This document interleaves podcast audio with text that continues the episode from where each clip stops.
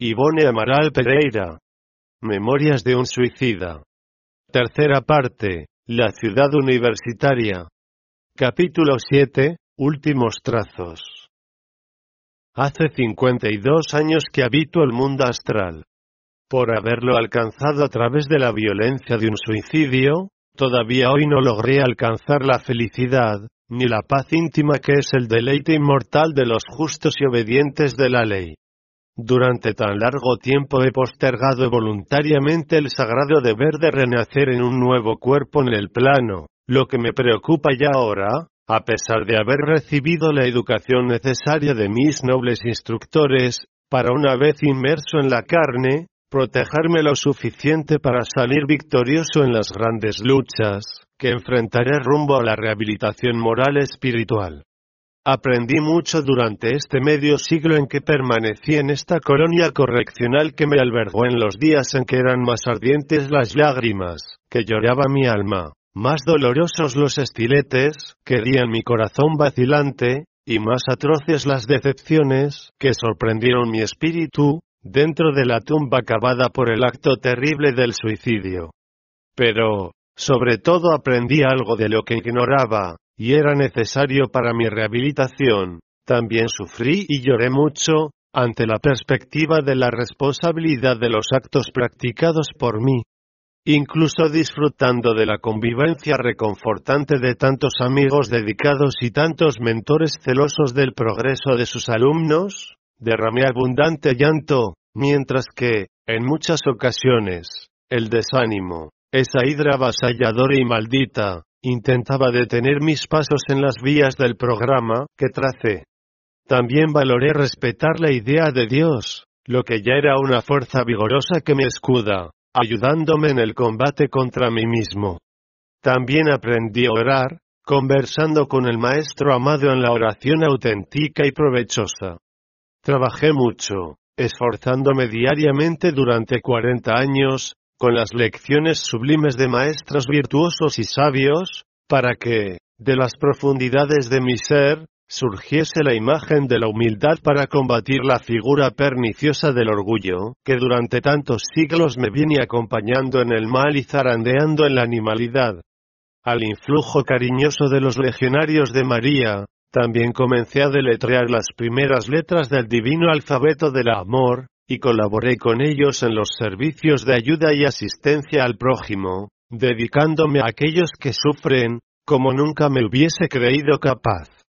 Luché por el bien, guiado por esas nobles entidades, extendí las actividades tanto en los parques de trabajos espirituales accesibles a mi humilde capacidad como también en el plano material, donde me fue permitido contribuir para que en varios corazones maternos volviese a brillar la tranquilidad, y despuntase la sonrisa de nuevo en muchos rostros infantiles, después de días y noches de impaciente expectativa, durante los que la fiebre, la tos y la bronquitis les habían debilitado, y hasta en el corazón de los jóvenes, desesperanzados ante la realidad adversa, pude colocar la lámpara bendita de la esperanza, que hoy dirige mis pasos, desviándoles de la ruta traicionera del desánimo, que les habría impulsado a abismos idénticos a los conocidos por mí. Durante cuarenta años trabajé, pues, denodadamente, al lado de mis queridos guardianes. No serví solo al bien, con actitudes fraternas, sino también a lo bello, aprendiendo con insignes artistas y virtuosos a homenajear a la verdad y respetar la ley, dando al arte lo que de mejor y más digno fue posible extraer de lo profundo de mi alma. No obstante, nunca me sentí satisfecho y tranquilo conmigo mismo. Existe un vacío en mi ser que no se llenará sino después de la reencarnación, después de estar yo mismo convencido del deber que no cumplí como debía en la última encarnación, abreviada por el suicidio. El recuerdo doloroso de aquel Jacinto de Ornelas y Ruiz, al que provoqué una ceguera irremediable en un gesto de despecho y celos, permanece indeleble, imponiéndose a las cuerdas sensibles de mi ser como un estigma trágico del remordimiento inconsolable, pidiendo para mi destino futuro idéntica penalidad, es decir, la ceguera, ya que la prueba máxima de ser ciego la anulé en la primera ocasión ofrecida por la providencia, mediante el suicidio con que pensé liberarme de ella, quedando, por tanto, con esa deuda en mi conciencia. Ya hace mucho que debería haber vuelto a la carne. Todo lo que pude aprender en las academias de Ciudad Esperanza, se me dio generosamente, por la magnánima dirección de la colonia, que no puso ninguna traba al largo aprendizaje que deseé hacer. Adquirí incluso aventajados conocimientos de la medicina psíquica al contacto de los maestros, durante las clases de ciencia desarrollando tareas en las enfermerías del Hospital María de Nazaret, donde sirvo desde hace 12 años, sustituyendo a Joel, que partió para nuevas experiencias terrestres, para las pruebas que a la ley debía, como suicida que también fue. Tal aptitud me permitirá ser un medium curador, más tarde, cuando habite de nuevo en la costra del planeta donde tan grandes y graves expresiones de sufrimiento existen para flagelar a la humanidad culpable de errores constantes. Todavía me faltaba el idioma fraterno del futuro, aquel empeño inestimable de la humanidad, que tendrá que envolverla en el abrazo unificador de las razas y de los pueblos confraternizados para la conquista del mismo ideal. El progreso, la armonía y la civilización iluminada por el amor. Ese era un estudio voluntario, como todos los demás que realizábamos, pero que los iniciados aconsejaban en especial que hiciéramos, dándole una gran importancia, porque ese idioma, cuyo nombre simbólico es el mismo de nuestra ciudad universitaria, es decir, esperanza, esperanto, resolverá problemas incluso en el más allá, permitiendo a los espíritus elevados comunicarse eficiente y brillantemente, a través de obras literarias y científicas, que el mundo terreno recibirá de lo invisible en los días futuros, sirviéndose de mediums que lo hayan aprendido, para lograr éxito en la misión, que, en nombre de Cristo y por amor a la verdad y a la redención del género humano, deberán ejercer. Por eso, convenía extraordinariamente a mis intereses en general y a los espirituales en particular, la adquisición, en el plano invisible, de ese nuevo conocimiento, del idioma esperanto.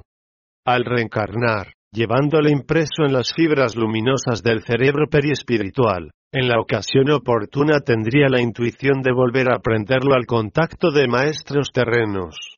Me informaron, además, que sería medium en la existencia futura y me comprometí a trabajar, una vez reencarnado, por la difusión de las verdades celestes entre la humanidad, a pesar del inconveniente de mi ceguera.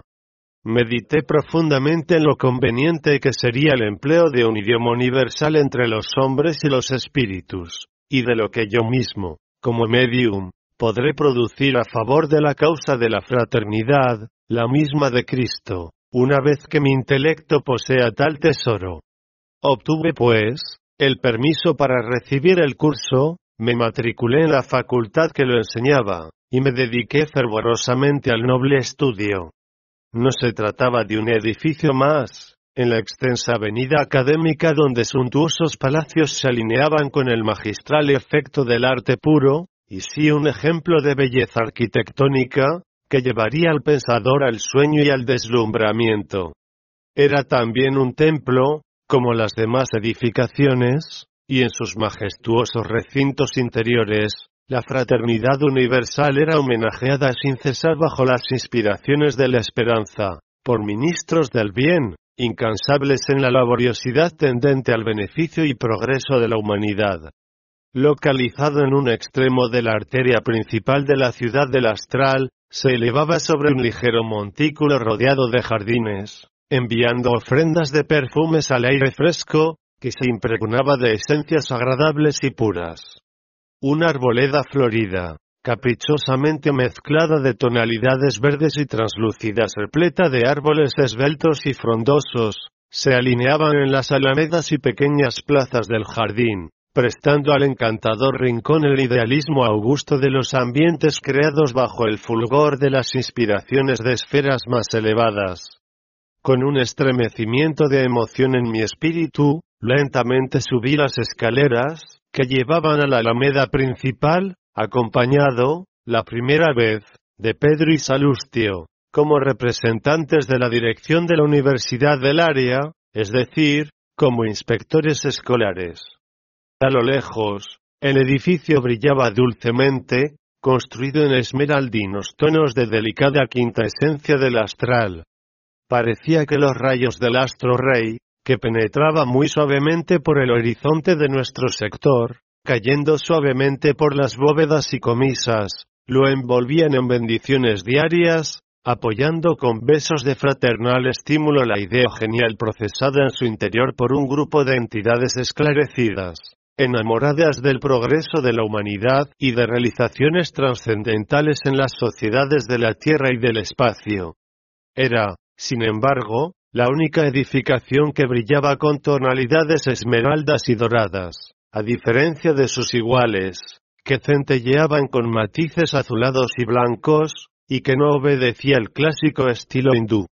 Recordaba más bien al estilo gótico, evocando realmente ciertas construcciones famosas de Europa, como la Catedral de Colonia, con su construcción bordada como una joya de filigrana, y sus torres apuntando graciosamente hacia lo alto entre resplandores, que parecían ondas transmisoras de perennes inspiraciones hacia el exterior.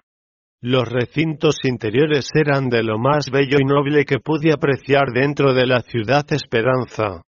Con aspecto de catedral, y efectos de luces sorprendentes y un acento de arte fluídico de la más fina clase que pudiese concebir. Comprendí inmediatamente que no eran orientales ni tampoco iniciados sus idealizadores, y que no pertenecían al grupo que cuidaba de nuestra reeducación, sino que debería tratarse de una realización trasplantada de otros grupos, una embajada especial, situada en otras regiones, pero con elevadas misiones entre nosotros, y cuya finalidad sería altruista, sin ningún género de dudas.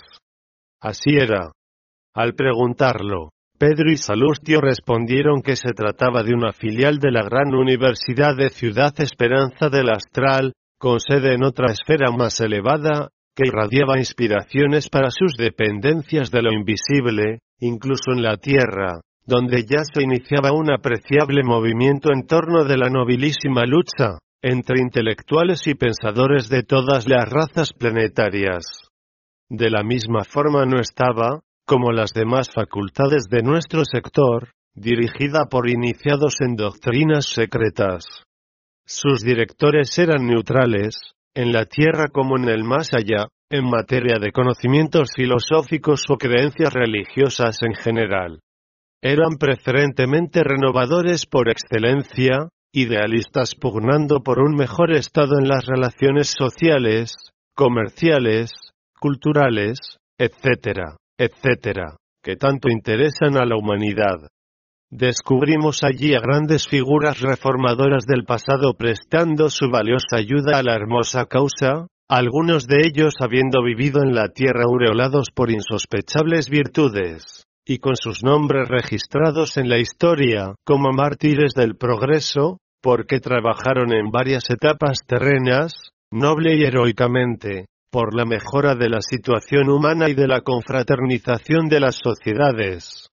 Sorprendido, Allí encontré una pléyade de intelectuales de toda Europa adheridos al movimiento, entre otros al gran Víctor Hugo, por referirme a un solo representante de Francia, genial y trabajador, ayudando con su magnífica energía a la difusión de un inapreciable patrimonio para la humanidad. Cuando tomé lugar en el amplio y bien iluminado salón para las primeras clases, me sentí atraído sobremanera hacia ese admirable grupo de servidores de la luz. Una vez en el recinto, donde tonalidades esmeraldas se unían a los tonos dorados de la arquitectura fluídica y sutil, prestándole sugestiones encantadoras, comprobé que el elemento femenino era superior en número al masculino, en lo que alumnos se refiere. Y, durante todo el interesante curso, pude comprobar con qué fervor mis gentiles colegas de aprendizaje, las mujeres, se dedicaban a la gran conquista de almacenar en el fondo de su cerebro periespiritual las bases espirituales de un idioma que, una vez reencarnadas, sería un grato consuelo en el futuro y un afán generoso para abrirles horizontes más vastos, tanto para la mente como para el corazón, ampliando las posibilidades de suavizar situaciones críticas, remover obstáculos y solucionar problemas que se encontrarían en las reparaciones y pruebas del porvenir. Durante mi estancia, recibí sensaciones de un afecto purísimo. Al amparo de mis compañeros de ideal esperantista, desde los primeros días armonizaron nuestras vibraciones, y se llenó mi espíritu de una indecible satisfacción, y abriendo mi corazón para la llegada de la esperanza de mejores días presidiendo las sociedades terrestres del futuro, donde tantas veces todavía renaceríamos, rumbo a las sublimes regiones del progreso. Igual que en las lecciones dadas por los antiguos maestros Aníbal y Epaminondas, desde el primer día de clase en la Facultad de Esperanto se vio un magistral desfile de las civilizaciones terrenas.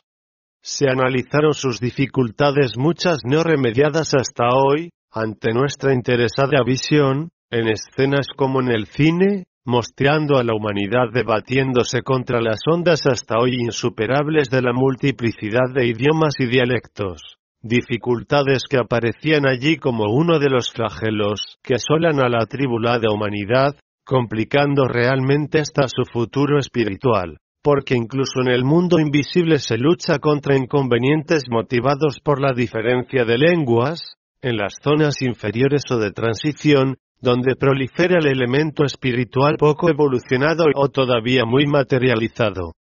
Todo fue magistralmente examinado, detalles, ramificaciones, consecuencias sorprendentes incluso dentro del hogar doméstico, obstáculos desalentadores en la prolongación de las relaciones y hasta del amor, entre las naciones, los pueblos y los individuos, desde las primeras civilizaciones del planeta hasta el siglo XX, que yo no había alcanzado en el plano material. Y, después, la simplificación de esos mismos casos, la caída de esas barreras, y la aurora de un auténtico progreso, basado en la claridad de un idioma, que será patrimonio universal, de la misma forma que la fraternidad y el amor, uniendo ideas, mentes, corazones y esfuerzos para un único movimiento general, una gloriosa conquista la difusión de la cultura en general, la aproximación de los pueblos para el triunfo de la unidad de puntos de vista, y la felicidad de las criaturas. Deletreamos, entonces los vocablos. Nos serán presentados artística y gentilmente, a través de escenas vivas e inteligentes. Se mostraban en secuencias admirables de lectura, dándonos lo que necesitábamos para alcanzar los secretos, que nos permitirían más tarde hasta hablar fluidamente. Eran, por tanto, libros móviles, inteligentes, animados por algún fluido singular, para enseñarnos la conversación, la escritura, todo el contenido de un idioma que se iba imprimiendo en nuestro intelecto, permitiéndonos, al reencarnar, la eclosión de intuiciones brillantes cuando nos encontrásemos en la pista del asunto. Y tales eran las perspectivas que nos presentaba aquella conquista, que nos sentimos triplemente hermanados a toda la humanidad, por los lazos amorosos de la doctrina de Cristo, por el beneplácito de la ciencia que nos iluminaba el corazón y por la finalidad a la que nos arrastraría el uso de un idioma que en el futuro nos habilitaría para sentirnos como en nuestra propia casa estuviésemos en nuestra patria o viviendo en el seno de naciones situadas en los más diferentes rincones del globo terrestre, y hasta en el mundo invisible.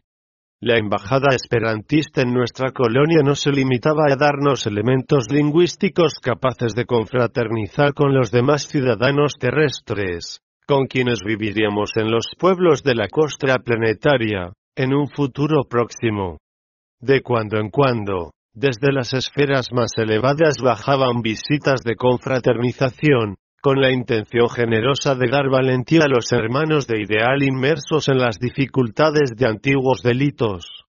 Esas visitas a nuestra facultad eran verdaderos congresos y trataban, en asambleas brillantes, del interés de la causa, de las actividades para la victoria del ideal, de los sacrificios y luchas de muchos compañeros del nuevo emprendimiento para su difusión y progreso.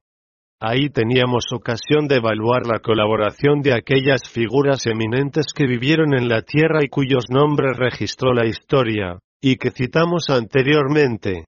Grandes grupos de alumnos, aprendices del mismo movimiento, y pertenecientes a otras esferas, se adherían a esos congresos, colaborando caritativamente para el alivio de sus pobres hermanos suicidas. Esos eran días festivos en Ciudad Esperanza. En las suntuosas plazas y jardines, que rodeaban el majestuoso palacio de la Embajada Esperantista, sobre suaves tapetes de gramíneas, mezcladas de flores azules y azaleas blancas o rosadas, se creaban los juegos florales, perfectos torneos de arte clásico, durante los cuales el alma del espectador se dejaba transportar al ápice de las emociones gloriosas, deslumbrada ante la majestad de lo bello, que se revelaba en todos los delicados y tiernos matices posibles a su comprensión. Se destacaban los bailes de conjunto individuales, llevados a escena por jóvenes esperantistas, cuyas almas reeducadas a la luz benéfica de la fraternidad no desdeñaban testimoniar a sus hermanos el aprecio y la consideración que les tenían, bajando de los parajes luminosos y felices en los que vivían para la visita amistosa, proporcionándoles una tregua en sus preocupaciones a través de magníficas expresiones artísticas. La belleza del espectáculo alcanzaba en ese momento lo indescriptible, cuando, deslizándose graciosamente por las flores y sobrevolando en el aire, como libélulas multicolores, los hermosos conjuntos evolucionaban traduciendo el hermoso arte de Terpsícore a través del tiempo y de las características de los grupos que mejor supieran interpretarla. Ahora, eran jóvenes que vivieron en otro tiempo en Grecia, interpretando la belleza ideal de los ballets de su antigua cuna natal.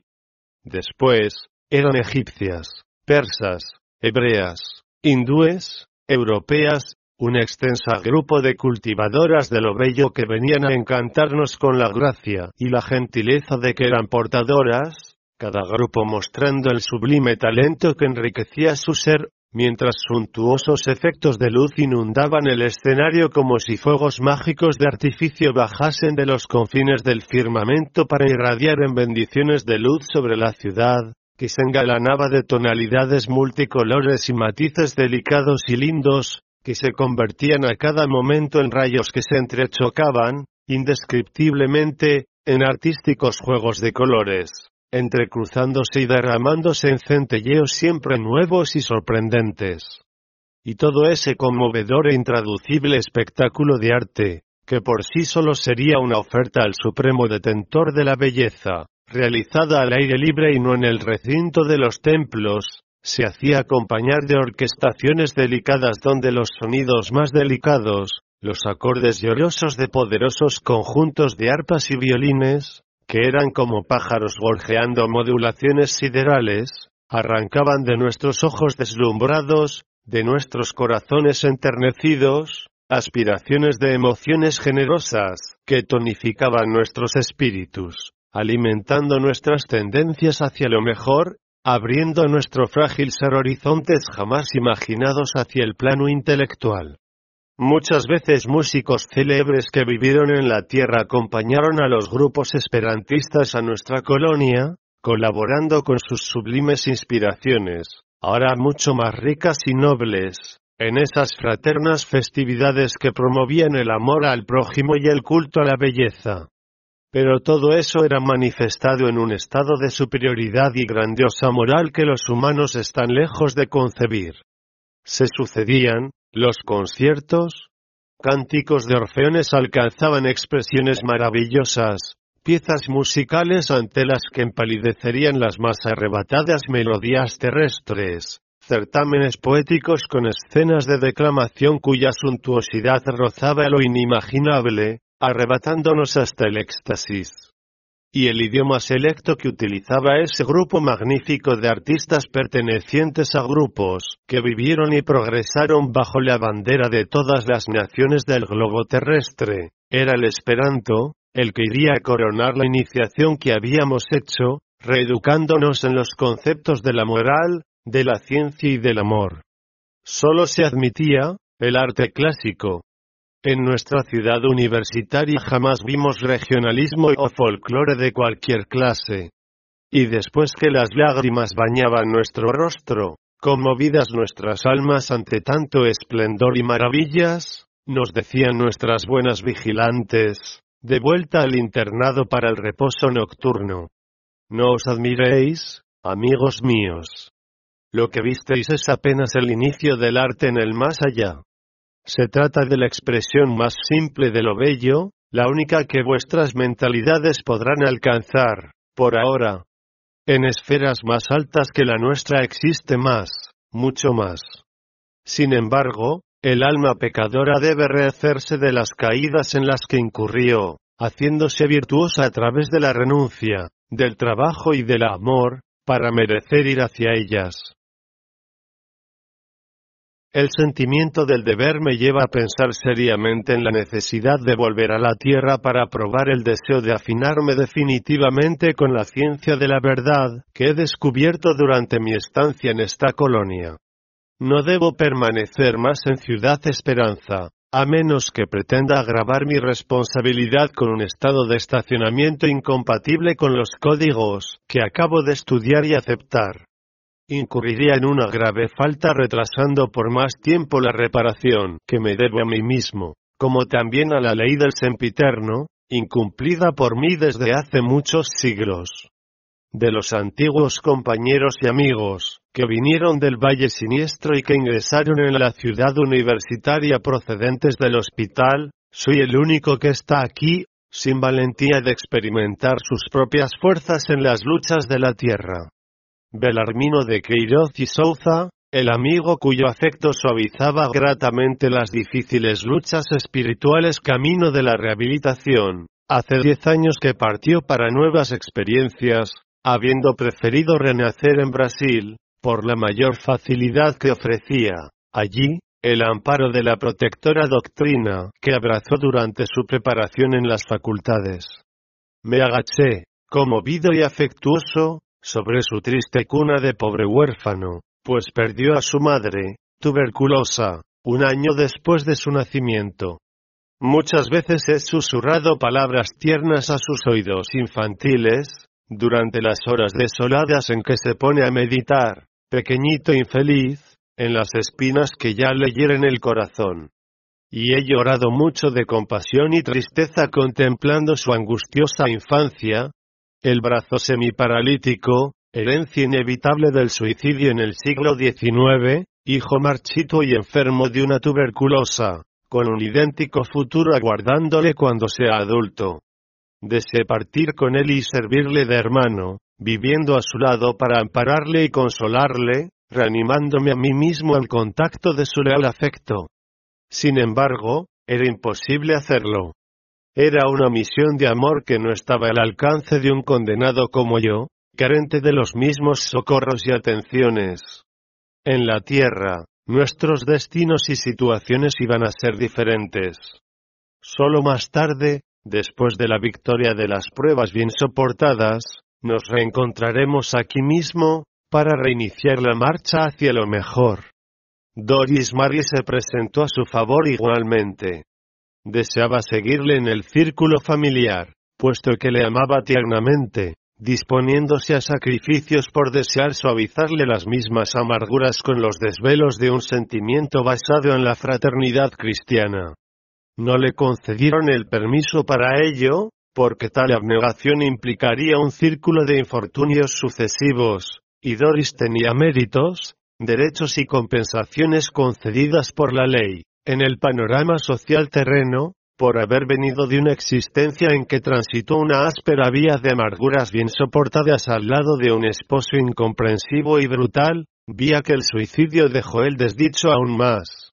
Ahora, sus guías no aconsejaban nuevos sacrificios por el hijo en las pruebas que debía superar y tampoco por Belarmino, que le causó idéntico disgusto a su anciana madre. Ella velaría por ambos, como una sombra luminosa y protectora que proyectaba desde el más allá, sobre el camino a realizar, inspiración y consuelo en las horas decisivas.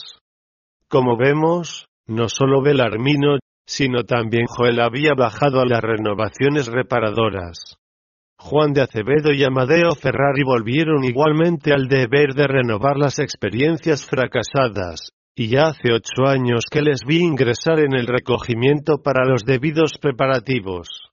Este último, presa de disgustos e inconsolables remordimientos, ni siquiera terminó el curso de preparación que nos pasábamos todos. Se proveyó del coraje suficiente a la luz de las enseñanzas del divino emisario y partió al Brasil, solicitando el favor de un cuerpo de color y humildísimo, donde evidenciarse pacientemente el doble pesar que le afligía, el suicidio de ayer y la tiranía de otro tiempo, como señor de esclavos. Y no sé, Dios mío, ¿por qué no me animo todavía a imitar su noble gesto, cuando incluso el mismo Roberto de Canalejas ya no formaba parte del cuerpo de médicos interinos del departamento hospitalario, pues acaba de tomar nuevo vestido carnal en una hermosa misión en los campos de la tercera revelación, y también Rita de Casia, la linda y encantadora vigilante que tantas lágrimas enjugó de mis ojos torturados de penitente, Rita que me trató con la más dulce ternura fraternal posible, imitó el gesto de Roberto. En las luchas planetarias no existirá el matrimonio para este amigo admirable fiel al antiguo sentimiento por su adorada esposa, prefirió servir a causas más amplias, esforzándose en actividades en pro de la colectividad. Rita, sin embargo, de carácter inquebrantable y con su corazón dispuesto hacia las altas aspiraciones y capaz, por eso mismo, de realizar misiones femeninas de gran responsabilidad, pidió y obtuvo permiso para seguir los pasos de Joel, casándose con él después de la prueba indispensable ante la repetición de las experiencias en las que fracasó, surgiendo en su vida como radiante aleluya después que él se rehabilite ante su propia conciencia. Se amaban y lo percibí rápidamente. Y, mientras escribo estas líneas, me pongo a pensar sobre la excelsa bondad del Señor de los mundos y de las criaturas, que permite al alma humana tales compensaciones, después de resurgir de las tinieblas del pecado. Rita será, en la tierra como fue en el espacio, la vigilante amorosa y gentil que, en el círculo familiar terreno, se rodeará de almas aún carentes de amparo, consolándolas y reanimándolas bajo las dulzuras de su afecto, al mismo tiempo que, a través de virtuosos ejemplos, les impulsará para los caminos de la victoria.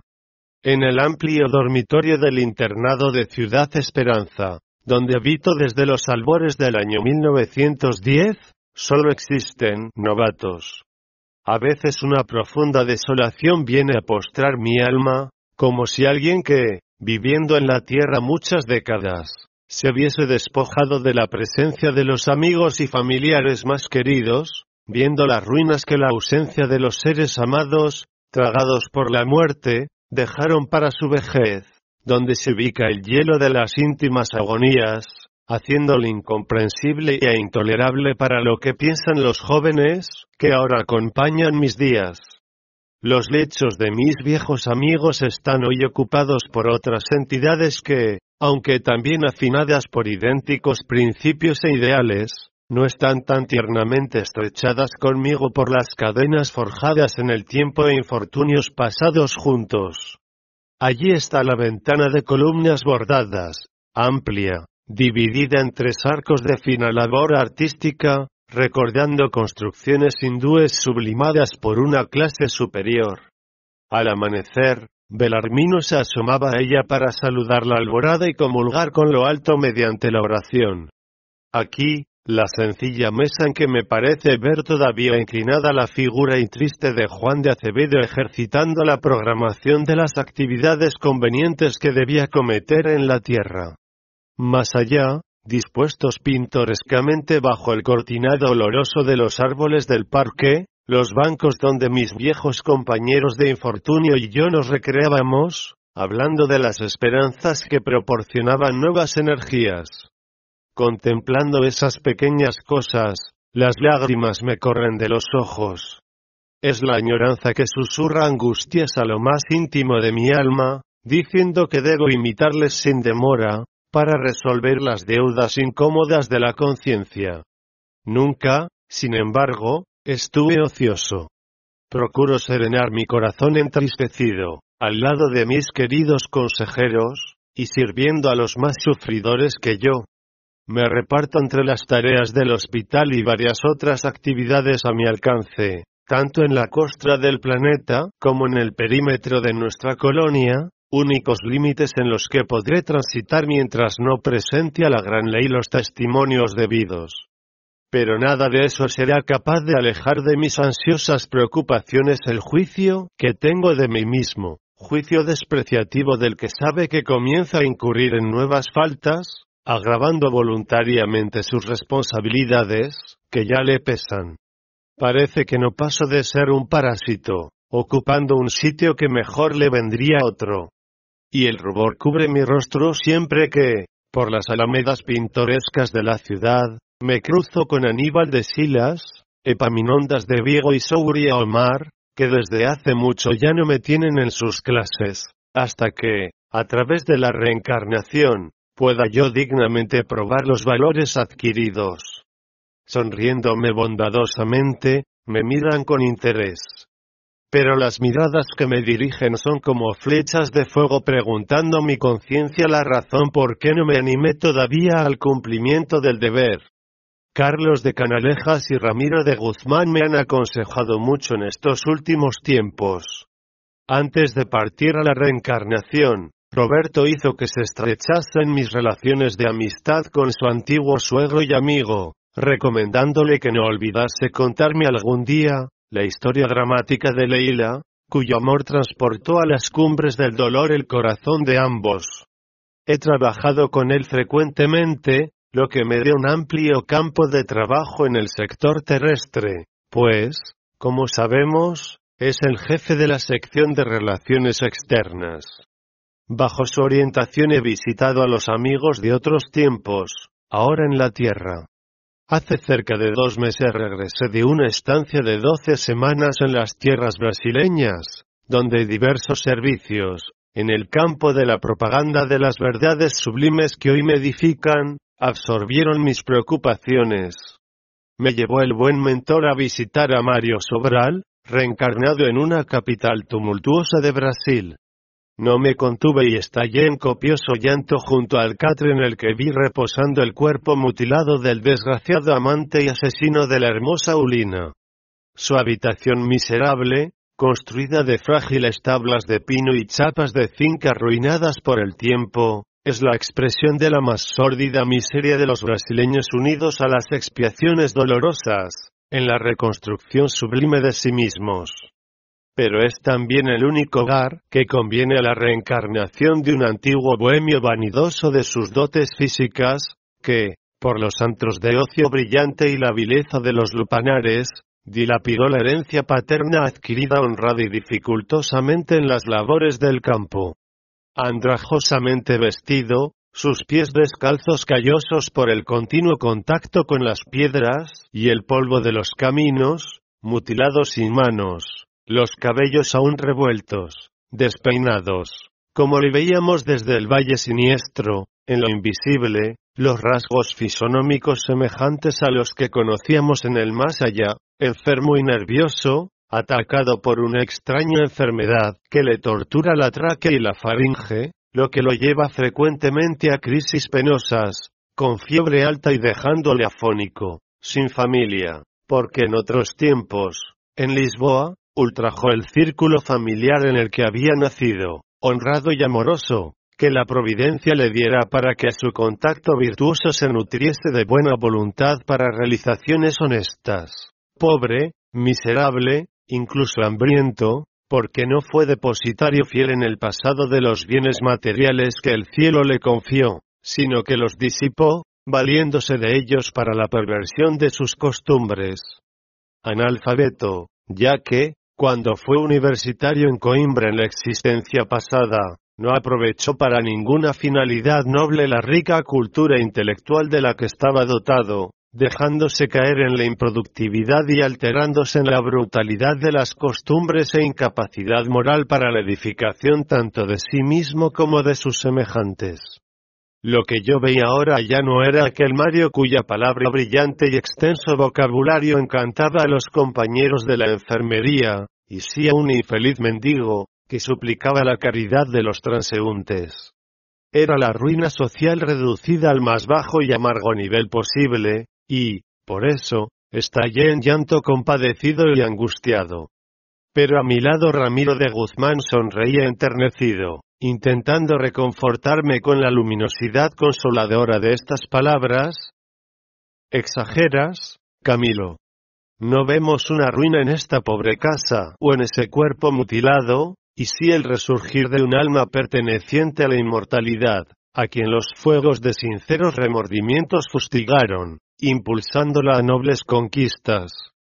Profundamente arrepentido de su mal pasado, como puedes recordar, Mario trazó, él mismo, el plan de expiaciones que ahí ves, ya que el suicidio por ahorcamiento dio origen a la enfermedad nerviosa y a la insuficiencia vibratoria de los aparatos faríngeos, ya que su organismo periespiritual se vio alcanzado en gran medida por las repercusiones de este acto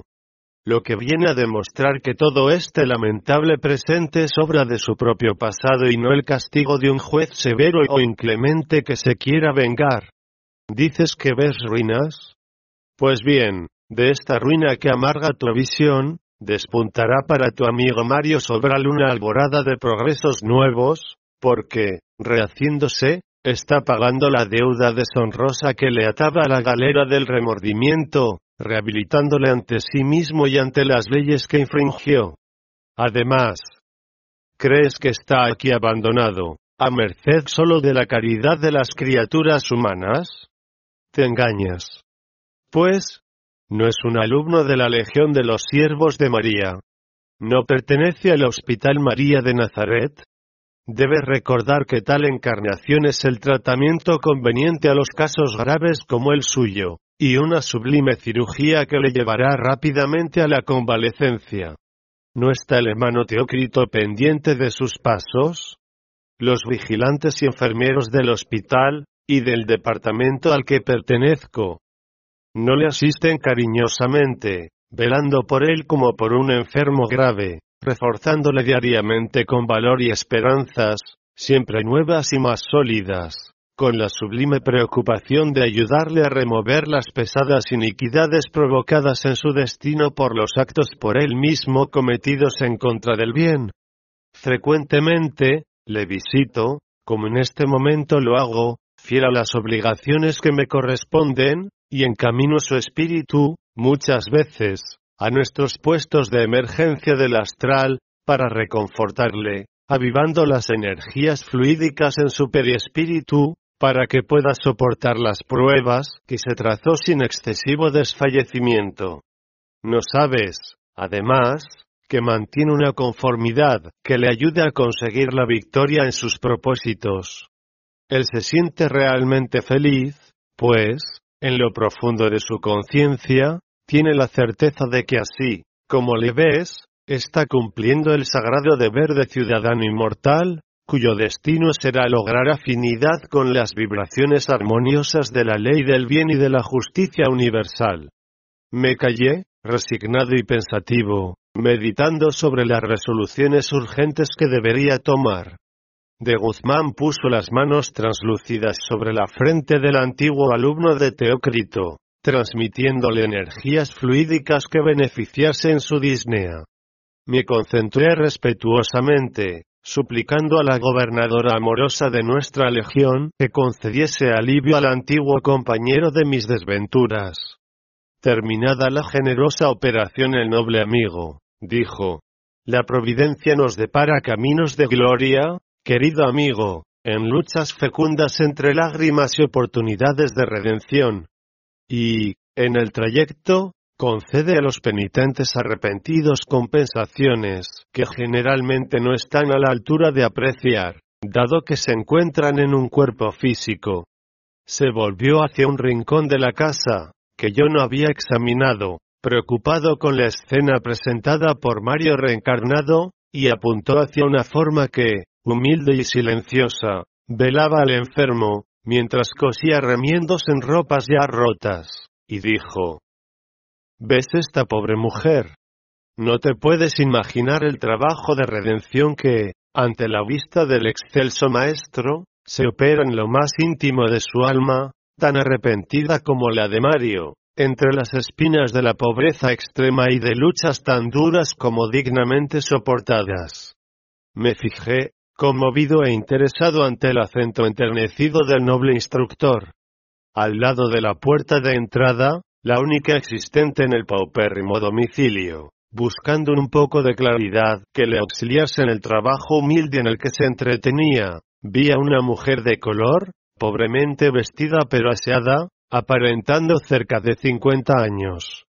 De rostro sereno se desprendía sencillez y humildad. Admirado, pregunta el caritativo mentor. No la conozco. ¿De quién se trata? Haz un esfuerzo, Camilo. Entra en las ondas vibratorias de su pensamiento, que progresa en el trabajo de los recuerdos, y mira lo que sucedió hace cerca de 40 años, es decir, en la época en que volvió Mario a la Tierra. Obedecí, intrigado, mientras la mujer se aproximaba al enfermo, dándole un medicamento homeópata, y levantándole cariñosamente la cabeza para luego, volver al trabajo. A su alrededor, el silencio fomentaba la eclosión de los recuerdos. Atardecía y el sol de Brasil hervía el occidente con sus rayos ardientes de oro festivo, iluminando el firmamento con mil reflejos coralinos. La mujer pensaba y pensaba. En su cerebro las imágenes se levantaban agitadas en secuencias caprichosas, mientras, asustado y conmovido, yo leía y comprendía como en un libro instructivo abierto ante mis ojos. Mario ha renacido en un lupanar. Su madre, inconforme con la maternidad, viendo, para cúmulo de desgracia, la mutilación deprimente, y al hijo sin fuerzas para soltar los alegres gritos de un recién nacido, medio sofocado por contracciones espasmódicas como si manos férreas quisieran prematuramente estrangularle, se llenó de horror y estalló en llanto, rechazando al monstruo que había concebido. Se trataba de una infeliz pecadora, para quien la maternidad era un obstáculo contra su libertad. Apurada, confió el miserable retoño a una pobre lavandera que vivía por las inmediaciones, trabajando honestamente en las duras tareas impuestas por la pobreza, prometiendo gratificarle mensualmente por los servicios prestados al pequeñito. Accedió la buena mujer, no contemplando solo el dinero, que vendría bien a sus escasos recursos, y sí, principalmente, obedeciendo a los impulsos caritativos de su corazón, porque era adepta de un gran manantial de luces y esclarecimientos, la tercera revelación, a pesar de la condición oscura que ocupaba en el plano social, Sabía que la adopción de esa entidad, que entraba en la vida terrena, rodeada de tan sombríos informes del pasado y tan desoladoras perspectivas en el presente, era un designio trazado por lo alto. Le recibió, pues, en su humilde choza, procurando amarlo todo lo posible, ya que llamó a su puerta al nacer. Tenía además una hija, una niña de diez años, pensativa y trabajadora, que cooperaba obedientemente con su madre en las luchas difíciles de cada día. Se aficionó al hermanito que el destino había lanzado en sus brazos, y, para ayudar al esfuerzo materno, crió pacientemente al desgraciado enfermo, dedicándose durante cuarenta años a esta misión, como jamás lo haría una gran dama. Muerta su madre hacía más de quince años, y falta de la promesa de gratificación de la irresponsable madre natural, estaba allí todavía, fiel y abnegada, trabajando para que su desventurado hermano tuviese que mendigar por las calles lo menos posible. Me acerqué a la mujer y, en un gesto de agradecimiento por lo mucho que daba a mi querido amigo, puse la diestra sobre aquella frente de color que, para mí, en aquel momento, era como si se tuviese una aureola de reflejos brillantes. Que Jesús te bendiga, hermana, por lo mucho que haces por el pobre Mario, a quien siempre conocí tan sufridor, murmuré, sintiendo que lágrimas de dolor invadían mis pobres ojos espirituales. Ramiro de Guzmán, se aproximó grave, reverenciando la ley sublime cuyo magnánimo esplendor centelleaba en aquel pobre hogar propicio a la redención, susurró, sorprendiéndome hasta el asombro. Quizás todavía no has adivinado quién está ahí, cubierta en este cuerpo de color, desviviéndose en actividades cristianas al servicio de su propio renacer espiritual. Y al mirarle con gesto de interrogación, dijo, Eulina. Tomé la resolución impostergable, iré mañana al departamento de reencarnación, y de allí al recogimiento, para proyectar mi futuro cuerpo físico, investigando el ambiente más propicio para el renacimiento reparador. Consulté a todas las autoridades de la colonia dedicadas a mi caso y fueron unánimes en reanimarme para la indispensable y provechosa lucha. Quise sugerir, yo mismo, el programa para mis tareas de reajuste a las leyes infringidas por el suicidio, puesto que creo disponer de la lucidez suficiente para asumir una responsabilidad de esa importancia. He de quedar ciego a los 40 años, pero irremediablemente ciego, como si las órbitas vacías de Jacinto de Ornelas se transfiriesen a mi rostro después de tres siglos de expectativa de mi espíritu dolorosamente asustado ante la imagen incorruptible de la justicia. Consulté, pidiendo inspiración y auxilio, a los queridos maestros, Aníbal de Silas, Epaminondas de Vigo, Souria Omar y Teócrito, que cariñosamente atendieron a mi solicitud para ayudarme a equilibrar las líneas generales de la programación con los dispositivos de la ley. Sin embargo, solo después de ingresar en el recogimiento subirán los informes para el visto bueno del templo. Me dieron mucha confianza aquellos amigos queridos, que se preocuparon de mí, guiándome en la senda del deber e inspirándome en las horas decisivas como instructores responsables, mientras durase mi estancia en este generoso instituto. Me dijeron que la asistencia médica del departamento hospitalario acompañará la evolución de mi próximo cuerpo físico desde el embrión hasta los últimos instantes de la agonía y de la separación de mi espíritu del cuerpo, que arrastraré para la recuperación del tiempo perdido con el suicidio. Se producirá mi liberación del plano físico terrestre a los 60 años, teniendo, por tanto, veinte años para mirar solo hacia dentro de mí mismo y para realizar el trabajo fecundo y glorioso de la autoeducación, que controle las manifestaciones del orgullo que en mi ser no se extinguió todavía. Frecuentemente me asalta el recelo de una nueva caída, del olvido de los deberes y tareas, a cumplir una vez inmerso en el océano de una reencarnación, olvido normal para el espíritu en rehabilitación, pero mis instructores me advirtieron que llevaré sólidos elementos de victoria adquiridos en el largo estadio reeducativo, y que, por eso mismo, es poco probable que mi voluntad se corrompa al punto de arrastrarme a mayores y más graves responsabilidades. Me despedí de todos los amigos y compañeros de los departamentos de la colonia, comenzando por la vigilancia, con Olivier de Guzmán y el padre Anselmo, todos fueron unánimes en prometerme asistencia durante el irremediable exilio, a través de sus oraciones a Dios. Me siento, prematuramente, añorando este tranquilo lugar, que por espacio tan largo de tiempo me albergó, y donde tantos y preciosos esclarecimientos adquirí para el reinicio de actividades en los medios sociales en los que tendré que probar nuevos valores morales. Hace algunos días vine a este internado un verdadero desfile de amigos, a visitarme. Jefes de sección, enfermeros, vigilantes, incluso psiquiatras, psicólogos e instructores me abrazan, felicitándome por la resolución tomada y augurando días gloriosos para mi espíritu en los servicios de rehabilitación. Me dan, votos de victoria y adquisición de méritos, llenos de bondad. Y por todo eso me siento agradecido, convencido de que, en los nuevos testimonios que me esperan en las márgenes del viejo y querido Tajo que tanto he amado y del que incluso ahora no me deseo separar, un grupo luminoso de entidades amigas estará presente para reanimarme con su alentadora inspiración. Y ayer me ofrecieron una fiesta de despedida. Una gran sorpresa me esperaba en medio de esa reunión donde la fraternidad y la belleza dictaban, una vez más sus intraducibles expresiones. A través de nuestros majestuosos aparatos de visión a distancia, pude ver, por primera vez, la hermosa mansión del templo, en la plenitud de su armoniosa e intraducible belleza ambiental.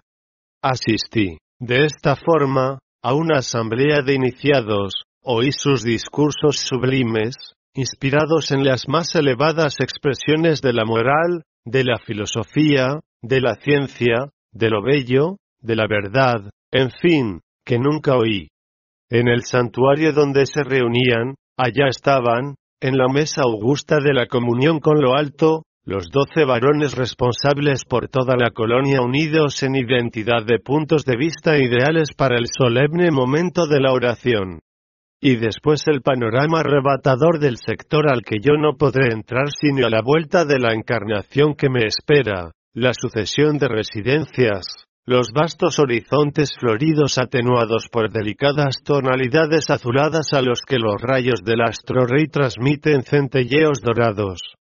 Las lágrimas inundaron mis ojos, mientras que, imprimiendo la maravillosa visión en lo más íntimo de mi conciencia, como benéfico estímulo para las ásperas luchas del futuro, mi alma se decía a sí misma. Valor, peregrino. Vuelve al punto de partida y reconstruye tu destino, y llena de virtudes tu carácter con el dolor educador. Sufre y llora resignado, porque tus lágrimas serán el manantial bendito donde se saciará tu conciencia sedienta de paz. Deja que tus pies sangren entre los cardos y las aristas de los infortunios de las reparaciones terrenas, que tu corazón se despedace en las forjas de la adversidad, que tus horas se envuelvan el negro manto de la desilusión, llenas de angustia y soledad.